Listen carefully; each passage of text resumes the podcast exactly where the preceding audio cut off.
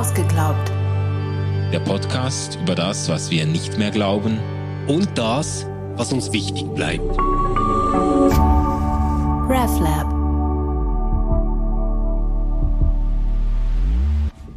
Hallo zusammen. Herzlich willkommen zur neuen Staffel von Ausgeglaubt. Hallo Stefan. Hallo Manu, nach einer langen Sommerpause, ähm, die erholsam und hoffentlich auch inspirierend war, sind wir zurück. Und wir haben äh, ein richtiges Leitthema für diese fünfte Staffel, das dir bestimmt sehr gefallen wird, Manu. Ja, ja, es geht jetzt zur Abwechslung mal um die Bibel. Ja, genau, es geht um die Bibel. Und ähm, ich, ich bin ja nicht ganz unschuldig daran. Äh, mich hat nämlich äh, ein Freund vor ein paar Monaten mal gefragt, ob es denn nicht so was wie eine gute Zusammenfassung über die Bibel gäbe. Weil eigentlich würde ihn das schon mal interessieren, was da drin steht, aber er habe jetzt auch nicht die Zeit, mehrere tausend Seiten zu lesen. Ja, witzig, weil mich hat das auch mal jemand gefragt vor einiger Zeit und da habe ich ein bisschen recherchiert, so auf äh, Amazon mal geguckt, gibt es da irgendwie eine Kurzfassung und ich bin auf nichts Vernünftiges gestoßen. Es gibt viele Einleitungen Einleitungen in die Bibel, aber so eine erzählerische oder narrative Kurzfassung. Aber du hast was gefunden sogar. Ja, ich habe ja? Ich hab auf äh, Get Abstract ähm, ah, habe ich ja, was ja. gefunden und das ist tatsächlich äh, beeindruckend, wie präzis und konzentriert da die ganze Bibel auf etwa anderthalb A4 Seiten zusammengefasst wird. Es hat ähm, eine klare Storyline in dieser Zusammenfassung drin. Mhm. Es ist quasi diese Heilsgeschichte, die man äh, so kennt, die äh, da erzählt wird, also von der Schöpfung über den Sündenfall, dann die Erwählung Israels, dann der Messias, der aus Israel für die ganze Welt kommt, ähm, die, die Menschen erlöst, die Kirche und dann das jüngste Gericht. Mhm. Also es scheint irgendwie alles so in einen Zeitstrahl hineinzupassen, wo es immer vorwärts geht. Ja, oder? so dieser große Bogen von Schöpfung, Erlösung bis zur Vollendung. Genau. Ja, ja, das kenne ich, da bin ich auch mit aufgewachsen. Ja, ich, ich natürlich auch, ich natürlich auch. Und ähm, wenn man sich Kinderbibeln anschaut, dann folgen die ja sehr oft auch dieser Storyline. Ja, ja, ja, ja. genau.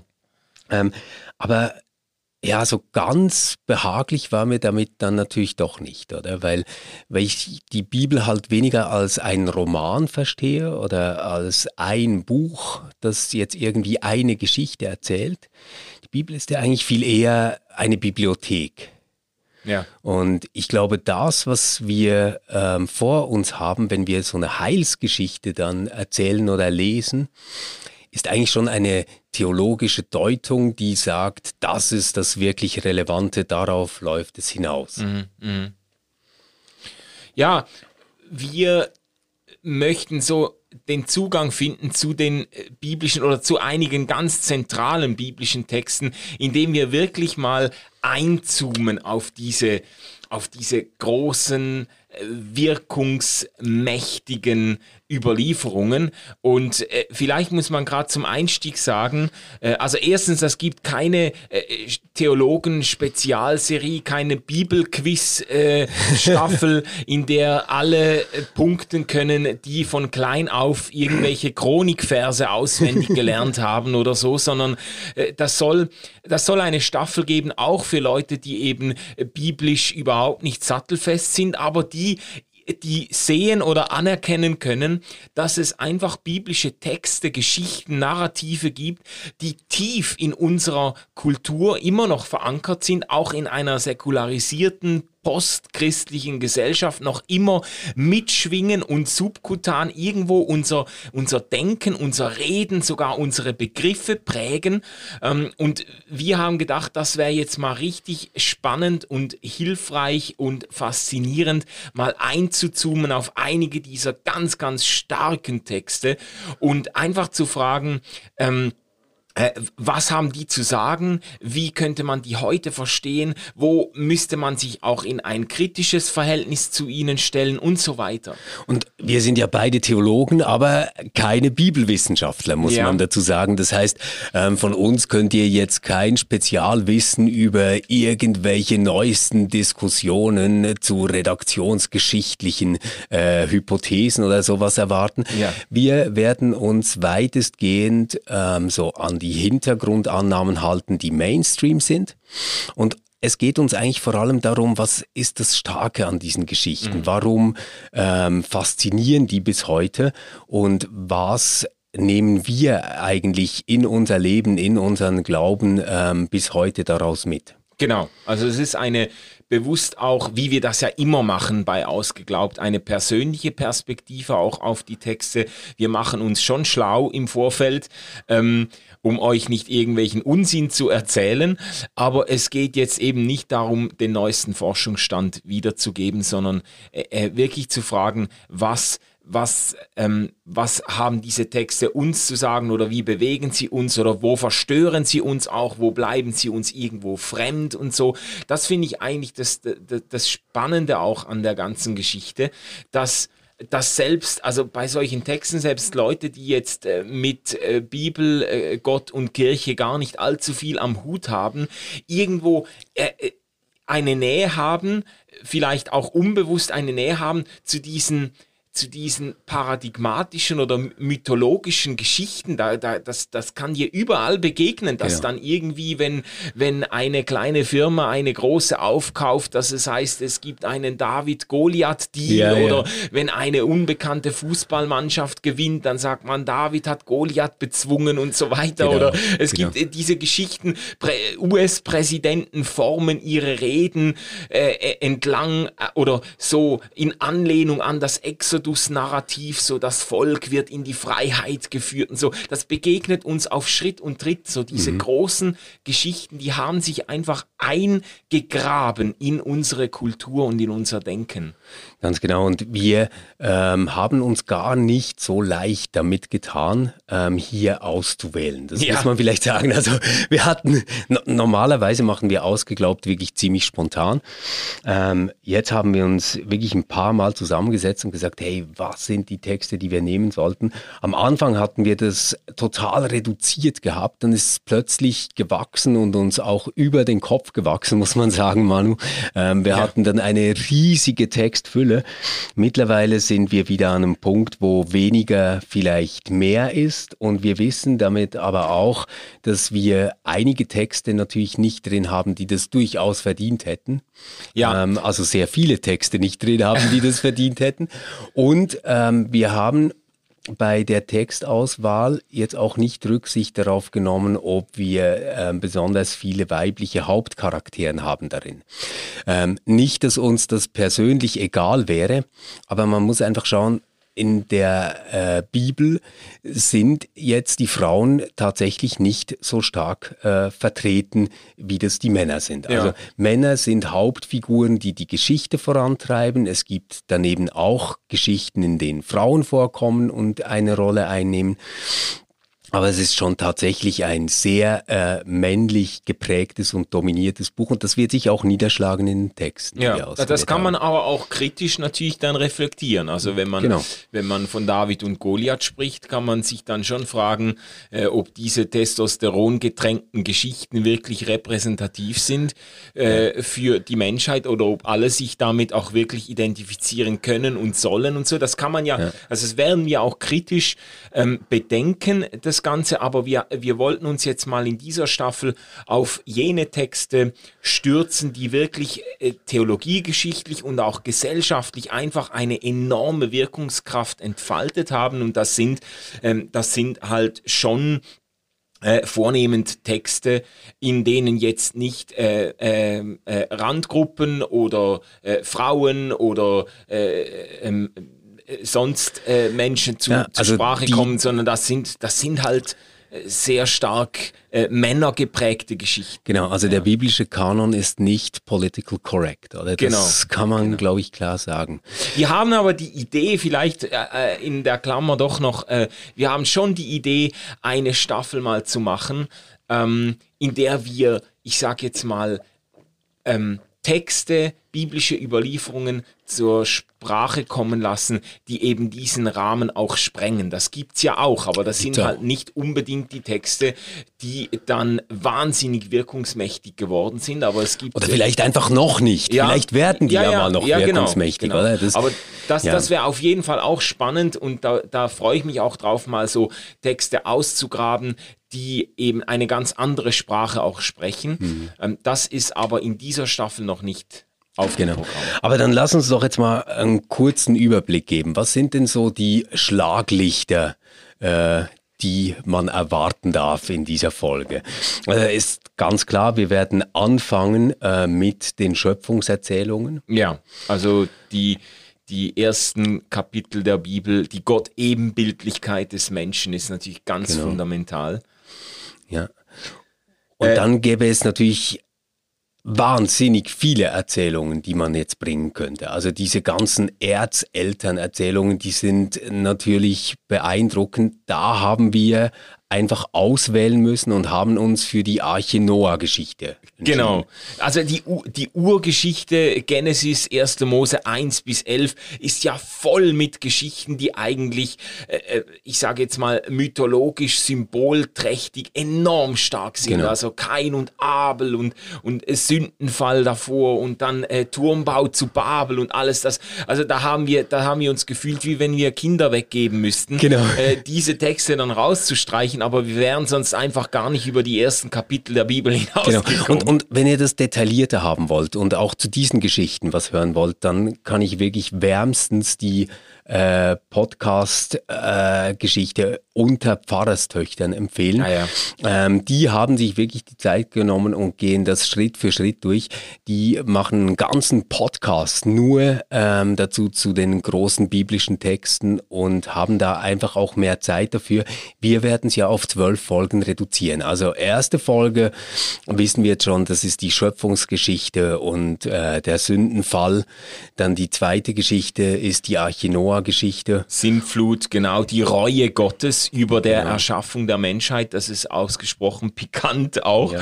Ähm, dann werden wir uns, dann werden wir einen recht großen Sprung machen zur Exodus-Geschichte, also der Auszug. Total aus verrückt. Also wir lassen Josef weg, wir lassen die Abrahamsverheißung weg. Ja, shame on us, genau. Ja. Aber das hat einfach alles nicht Platz. Wir werden vielleicht kurz den, den Überblick geben, damit, dass wir so einzoomen können auf genau. diese Geschichten. Aber äh, die, der Auszug aus Ägypten, das ist schon ein, ein Narrativ, das eben nicht nur für das Judentum, sondern auch für das Christentum ganz, ganz maßgeblich genau. ist und das sich überall wiederfindet, auch in unserer Zeit.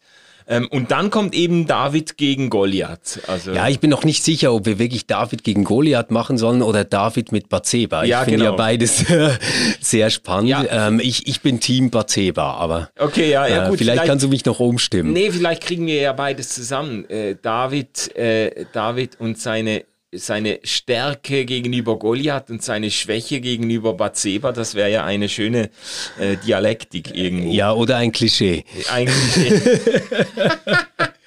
ja, und dann Hiob. Genau, dann springen wir zu Hiob. Das ist äh, eine Geschichte, die mich selbst wirklich äh, verfolgt, seit ich lesen kann. Ja. Also Hiob ist für mich so das Buch, an dem ich mich vielleicht am meisten aufgerieben ähm, und aber auch worin ich mich immer wieder äh, gefunden habe, auch ja. äh, der Bibel. Also Hiob, das liebe ich, darauf freue ich mich. Verrückte Geschichte. Warum geschieht den besten Menschen manchmal das Schlechteste, das genau, Schlimmste? Genau, genau. Ja. Und dann. Und wer ist Gott in dieser ganzen wer ist, Geschichte? Genau, genau. wer ist Gott da eigentlich? Ähm, und dann äh, machen wir wieder einen großen Sprung. Da gehen wir ins Exil mit Israel und schauen uns die Daniel-Geschichte an. Da haben wir so an diese klassische in jeder Kinderbibel verarbeitete genau. Geschichte von Daniel in der Löwengrube. Daniel gedacht. in der Löwengrube. Äh, das wird auch sehr faszinierend. Um, ähm, und dann kommt das Neue Testament. Also ja. die ersten sechs Folgen AT, Altes Testament und dann äh, switchen wir ins Neue. Und, und ja. Da, dazu muss man vielleicht wirklich was sagen, weil das ist ja eigentlich total unverhältnismäßig, oder? Also wenn wir von der Bibliothek sprechen, ja. müsste man sagen, naja, also da müssten etwa zehn Folgen Erstes Testament sein und zwei Folgen äh, Zweites Testament, mhm. damit es irgendwie fair ist äh, im Verhältnis zu dieser Literatur, die da in der Bibliothek steht. Ähm, das werden wir deswegen nicht tun, weil wir ja mit einer theologischen Prämisse an diese ganzen Texte herangehen. Ähm, Manu und ich sind uns für einmal in der Frage einig, dass da mit Jesus und äh, der Geschichte von Jesus wirklich etwas Neues gekommen ist, das zwar nicht im Widerspruch stehen muss zum Ersten Testament, das aber tatsächlich ähm, unseren ganzen Blick auf dieses Erste Testament lenkt. Ähm, es gäbe wahnsinnig viele schöne Psalmtexte, es gäbe ähm, Weisheitsliteratur im Ersten Testament, es gäbe ähm, auch äh, Propheten, die jetzt wirklich äh, überhaupt nicht vorkommen, die total wichtig wären dann auch für das Verständnis dessen, wie Jesus äh, geschildert wird im Neuen Testament. Aber wir haben gesagt, nein, Mut zur Lücke, wir begrenzen uns da und gehen auf die Storytexte ein. Ja. Äh, und äh, deswegen äh, kommt das Erste Testament ganz bestimmt etwas zu kurz. Ja, und wir steigen dann in äh, der Hälfte mit der Geburtsgeschichte Jesu ein, die Weihnachtsgeschichte, äh, wahrscheinlich nach dem Lukas-Evangelium und, äh, und werden da aber auch einiges zur Sprache bringen, was man vielleicht in einer Weihnachtspredigt nicht unbedingt hört. Genau. Ähm, und dann, und dann lassen wir den Jesus ganz schnell groß werden und ja. springen in die Bergpredigt. Ja gut, aber das macht ja das Neue Testament ganz ähnlich, ja, oder? Ja, genau. genau. Die ganzen coolen Kindheits- und Pubertätsgeschichten. Die finden sich ja im Thomas-Evangelium, oder? ja, genau. Die kann man woanders nachlesen. Äh, Bergpredigt, Seligpreisungen. Ja sensationeller Text, ähm, der bis heute ein, eine enorme, auch politische Brisanz hat. Ähm, und dann äh, gehen wir schon zum letzten Abendmahl. Genau. Das letzte Abendmahl, vielleicht eines der meist abgebildeten Sujets eigentlich aus äh, den biblischen Geschichten, ganz bekannt die Darstellung von Da Vinci. Ähm, aber dieses letzte Abendmahl hat natürlich eine große Brisanz ähm, und äh, irgendwie scheint es für die meisten Menschen so selbstverständlich geworden zu sein, was denn ein Abendmahl ist. Da möchten wir nochmal genau hinschauen und uns fragen, was, was bedeutet das eigentlich, was da passiert ist. Ja, und auf das Abendmahl folgt die Passionsgeschichte, äh, die wir aber nicht extra behandeln, sondern in der Folge zum Abendmahl zur Sprache bringen. Und dann kommt Halleluja, Ostern, er Ostern, ist auferstanden. Er ist auferstanden Ostern. ins Kerygma oder wo auch immer. Ja, ja, genau. Und dann, und dann Ostern und Auffahrt, das nehmen wir zusammen. Genau. Ähm, und äh, auf die Auffahrt folgt dann Pfingsten. Das gibt auch eine eigene Folge. Das ist dann quasi die äh, Kirche, die jetzt erwachsen wird und entsteht. Exakt. Und dann schließen wir den Bogen eigentlich doch ein bisschen so, wie du das jetzt von diesem Get Abstract erzählt hast. Ja, mit dem jüngsten Gericht. Oder? Genau. Äh, mit der Apokalypse. Ja. Äh, dieser Endzeit äh, ja, wie, wie will man sagen, das ist ja keine Prophezeiung oder so, das ist ja eigentlich ein Endzeitbild, ein, ein Endzeitdrama, ja, was ja. da passiert, eine Vision, genau. Ja, damit schließen wir dann. Ja, aber Manu, vielleicht nochmal so bei dieser Einführungsfolge ähm, wäre es vielleicht ganz gut, dass wir so ein paar grundsätzliche Fragen klären. Mhm. Ähm, man könnte jetzt sagen, naja gut, äh, Allgemeinbildung, ihr könntet ja auch was aus der griechischen Mythologie mal bringen, ähm, mhm. wenn es euch darum geht. Aber wir nehmen jetzt Bibeltexte. Warum? Äh, ja, das ist eine, eine gute und auch tiefgehende Frage. Ähm, ich, ich würde schon sagen, natürlich, man kann das jetzt kulturgeschichtlich beantworten und könnte sagen, ja, weil das halt die Geschichten sind, die unsere westliche, abendländische, wie man sagt, Kultur äh, am maßgeblichsten geprägt haben und die bis heute einfach sehr lebendig sind. Man kann das schon nur aus dem Aspekt quasi rechtfertigen, dass man Jetzt sich... Zum Beispiel die Sisyphos-Geschichte ja, oder sowas, oder? Die sind schon auch wahnsinnig wirkmächtig. Ja, ja, aber ich glaube so dieses, man, man, man hat ja auch ähm, jetzt gerade im Übergang von der Moderne zur sogenannten Postmoderne hat man ja auch vom Zerbruch dieser großen Erzählungen gesprochen. Mhm. Und ich würde schon sagen, zu, zur großen Erzählung in unserem Breitengraden gehören halt diese Texte ganz maßgeblich dazu. Ja, das würde ich das auch ist, sagen. Das ist so der Bogen, der sich da aufspannt. Ähm, aber ich habe, ich würde schon noch mal was drauflegen oder das wäre mir jetzt nicht genug, sondern ich würde schon sagen, äh, meine ähm, Überzeugung von der Bedeutung dieser Texte ist auch getragen davon, äh, dass eben Gott tatsächlich in diesen Texten mit Menschen auf eine besondere Art und Weise unterwegs war und durch diese Texte zu den Menschen äh, in besonderer Weise spricht. Mhm. Ja. ja, ich ähm, weiß, glaube ich, was du meinst. Ich selbst würde es anders formulieren mhm. an diesem Punkt. Ähm, für mich ist die Bibel deswegen so wichtig und auch ehrlich gesagt für mich persönlich interessanter, als das jetzt andere Geschichten oder Mythen sind, ähm, weil ich glaube, dass die Kirche sich hinter dieses Buch gestellt hat. Mhm.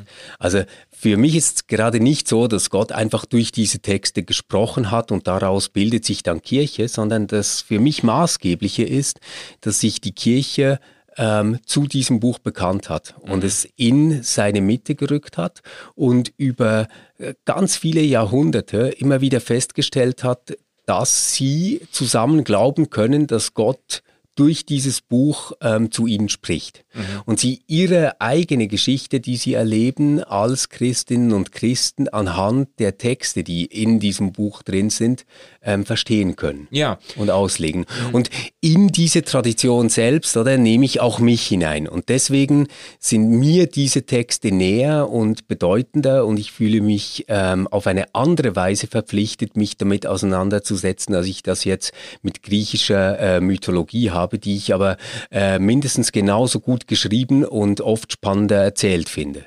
Ja, ähm, äh, das kann ich auch unterschreiben. Es ist aber ein bisschen vielleicht eine Huhn-Ei-Frage, gell?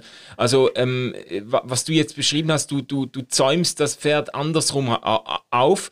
Äh, ich würde natürlich dann, ich würde dann sagen, das das unterstütze ich, wie du das erklärst, aber das würde für mich auch heißen, die Entscheidung der Kirche, oder das war ja nicht eine Entscheidung, sondern, ja. sondern dieses Leben der Kirche mit diesen biblischen Texten war eben eine eine gute Entscheidung. Das hat sich eben bewährt. Das ist, also ich finde es wichtig, was du einbringst, weil man das auch schön abgrenzen kann von der Idee, dass uns da von irgendwoher ein Buch in den Schoß fällt ja, genau. und jetzt sagt, ich bin autoritär, auf mich müsst ihr hören, äh, mir müsst ihr gehorchen und wir dann quasi stumpf das Buch aufschlagen und versuchen zu tun, was es uns sagt. Das ist gerade nicht die Situation, die wir, äh, die wir vorfinden, sondern was wir vorfinden, ist nie, zuerst mal nicht ein Buch, sondern sondern sind Menschen, ist eine Gemeinschaft, eine Überlieferungsgemeinschaft, Ganz eine genau. Diskussionsgemeinschaft,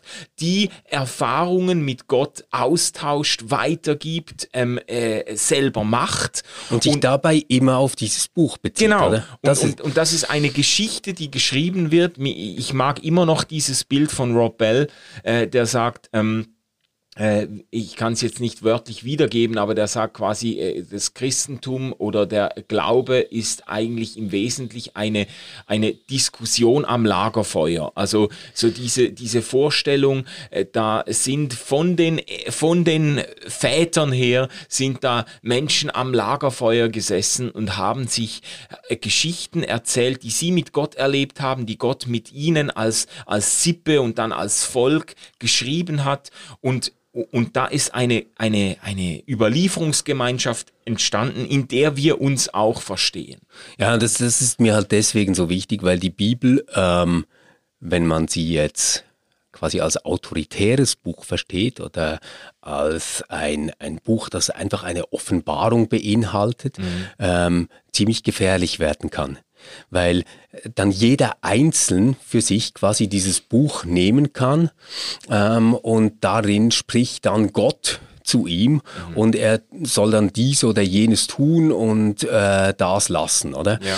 Und das ist mir zutiefst unheimlich. Also daran ja, ja. glaube ich keine Sekunde, sondern ich glaube wirklich daran, dass das, was wir Inspiration nennen, wenn es mhm. um die Bibel geht, also das, was inspiriert sein soll daran, sich eigentlich nur dann zeigt, wenn Menschen ähm, gemeinsam versuchen zu verstehen, ähm, was ihnen da äh, quasi vorgesetzt wird. Ja. Und äh, dieses, diese Verständigung darüber, die macht das Buch für mich heilig. Mhm. Also, dass ich, dass ich weiß, ich stehe in einer Kette ähm, von Millionen und Milliarden von Menschen, die das schon gelesen haben mhm. und, und sich damit auseinandergesetzt haben.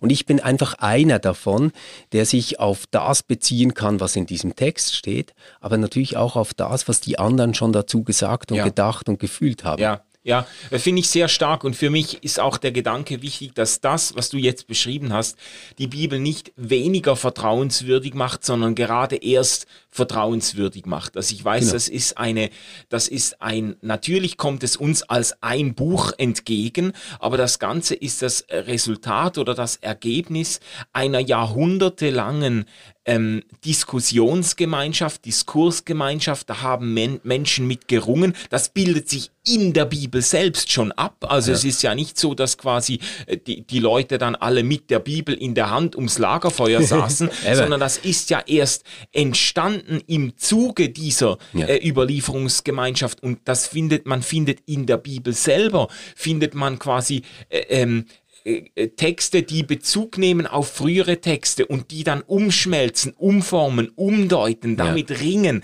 äh, zum Teil auch sich kritisch abgrenzen und so weiter. Das Ganze, das ist eigentlich ein, ich würde jetzt mal sagen, ein wunderschöner Flickenteppich und nicht einfach eine äh, Botschaft, die zu einer bestimmten Zeit, bam, runtergebeamt wird. Mhm äh, jetzt und dann für alle Zeiten interpretationslos äh, einfach so dasteht. Genau.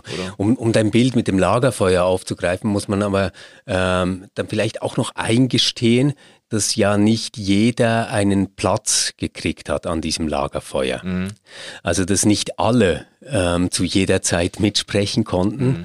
Eigentlich genau genommen ähm, wissen wir nur von den wenigsten, was sie wirklich dazu gedacht haben, was sie wirklich berührt hat. Äh, Menschen, die lesen und schreiben konnten, zum Beispiel, sind da eindeutig im Vorteil mhm. ähm, über diese ganzen Jahrhunderte, in denen wir jetzt äh, darüber sprechen. Männer sind im Vorteil. Ähm, und ich glaube, man kann das jetzt auf zwei Arten sehen. Man kann entweder sagen, na ja, was interessiert mich dieses alte Märchenbuch, ähm, das alte Männer irgendwie zusammen diskutiert haben mhm. und ähm, da Machtstrukturen und Hierarchien aufgebaut haben. Man kann man kann aber die äh, Geschichte der Bibel auch anders verstehen und quasi sagen, das ist eine Art fortschreitende Offenbarung. Also dann würde man ähm, zum Beispiel die befreiungstheologischen Ansätze, die aufgekommen sind, oder die feministisch-theologischen Ansätze, die aufgekommen sind, ähm, die ganze Diversity ähm, Sensibilität, mhm. die sich jetzt auch an diesen Texten entfacht, selbst nochmal in die Offenbarungsgeschichte der Bibel und der Kirche hineinbeziehen ja. und quasi wie sagen, ähm, hey, das war bei weitem nie eine perfekte Diskursgemeinschaft, es war nicht fair, wie die Plätze am Lagerfeuer verteilt waren. Ja. Es saßen sogar Leute mit wichtigen Beiträgen an diesem Lagerfeuer, die rausgestrichen worden sind aber das Ganze ist insgesamt doch eine Lerngeschichte, ähm, die dazu führt, dass wir weniger klerikal, ähm, ausgeglichener, fairer sind, wenn es darum geht, diese Texte auszulegen. Ja, ja. Und ich finde es wichtig zu betonen, dass man auch jetzt in einem modernen Setting oder mit modernen Anliegen, mit feministischen, mit, mit äh, ähm, äh, äh, was auch immer, befreiungstheologischen oder sozialethischen Anliegen, dass man das nicht, dass man die Bibel nicht nur äh, dass man das nicht nur gegen die Bibel lesen kann, sondern auch mit der Bibel, dass Impulse in den Überlieferungen selbst enthalten sind. Und ich würde jetzt mal als Theolog auch sagen, dass, dass, äh, dass Gott sich in diesen Geschichten immer wieder auf eine Art und Weise auch äh, zeigen konnte, die eigentlich diesem, vielleicht auch diesem äh, von mir aus patriarchalischen Machtgefüge entgegenstand. Also es gibt ja spannende ja. Geschichten, wo Frauen oder, ähm, oder äh, sozial verachtete Menschen eben dann doch zur Sprache gekommen sind. Besonders natürlich in den Jesus-Geschichten, wo plötzlich äh, Menschen in den Blickpunkt drücken und sogar Namen erhalten, also ja. mit Namen genannt werden, die man sonst verachtet hat und über, über die man buchstäblich hinweggestiegen ist. Also ja. das finde ich schon auch wichtig. Ja. Genau.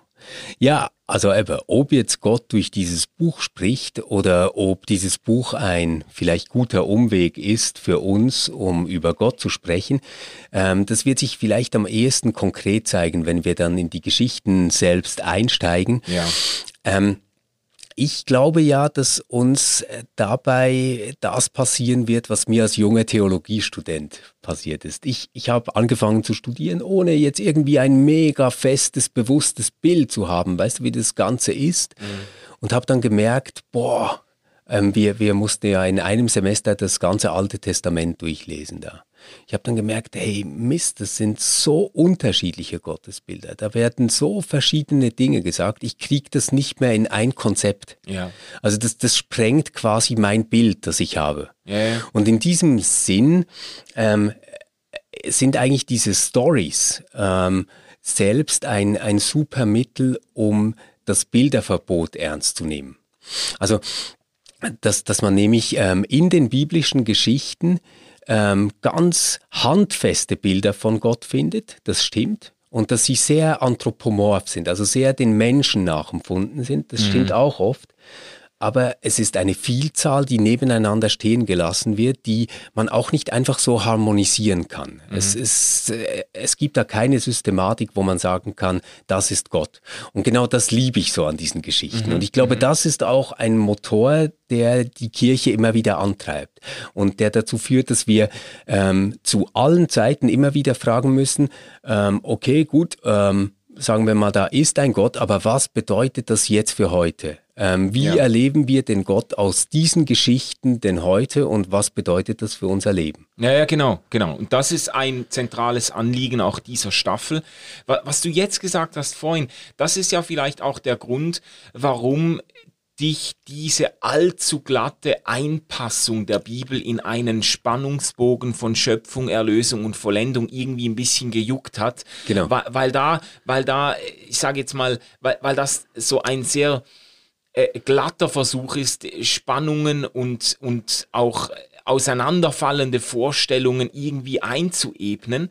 Ich finde aber beides wichtig. Ich finde wichtig zu zeigen, dass es, dass es eben nicht einfach so glatt aufgeht und alles äh, sich wunderschön durchzieht und jedes Motiv durchgehalten wird und so.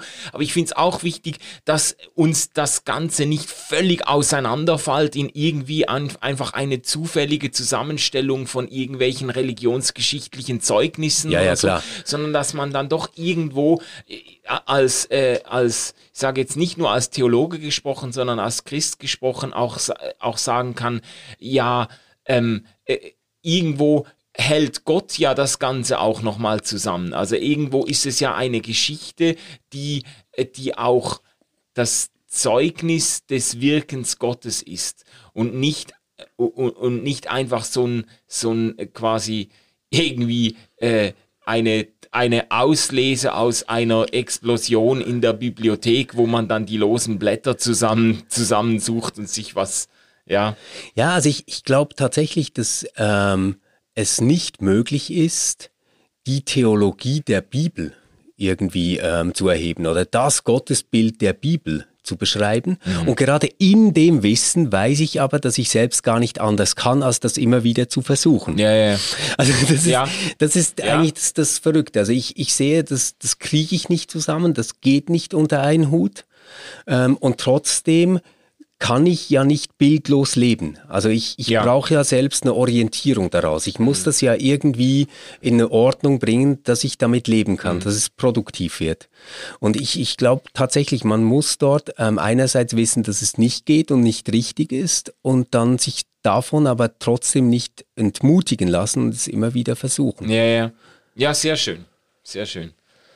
Ja, ähm, wir freuen uns, wenn ihr äh, uns äh, dann sobald es losgeht eure Ideen, Interpretationen, das, was euch wichtig ist ähm, an diesen Texten, über die wir sprechen, ähm, schickt. Wir werden das lesen. Wir werden auch versuchen, das, ähm, wann immer es möglich ist, irgendwie aufzugreifen, sei das, dass wir euch zurückschreiben in Kommentaren oder vielleicht im Podcast selbst was dazu sagen können. Wir wissen auch, dass einige mithören, ähm, die sehr viel mehr über ähm, einzelne Bibeltexte wissen, über die wir sprechen. Und wir freuen freuen uns da, dass ähm, dieses Podcast-Projekt jetzt mit dieser fünften Staffel nicht einfach so ein Zwiegespräch zwischen Manu und mir werden wird, sondern mhm. wir brauchen eure Kommentare, das, was ihr dazu wisst ähm, und äh, hoffen dann, dass quasi so in den sozialen Medien, also Facebook, Instagram vor allem, da auch so was wie eine Diskussion entstehen kann, ähm, wo wir nochmal richtig was lernen, auch von euch. Ähm, das ist unser äh, zum Teil stammelnder spannender, aber äh, begeisterter Versuch, ähm, sich diesen großen Texten anzunähern. Und wir hoffen aber, dass das so zu einer Teamleistung wird mit euch zusammen. Genau. Ihr, ihr dürft auch Einspruch erheben, äh, wenn ihr das Gefühl habt, das geht, also dass ihr diese Geschichte ausgelassen habt, das geht aber gar nicht und so, dann können wir uns nämlich die Texte notieren und die gegebenenfalls in einer weiteren Staffel zur Sprache bringen. Jetzt wünschen wir euch eine ganz gute Woche. Ähm, wir hören uns wieder am kommenden Mittwoch und beginnen dann mit den Schöpfungsgeschichten und der Ebenbildlichkeit yes. des Menschen yes. zu Gott. Tschüss zusammen.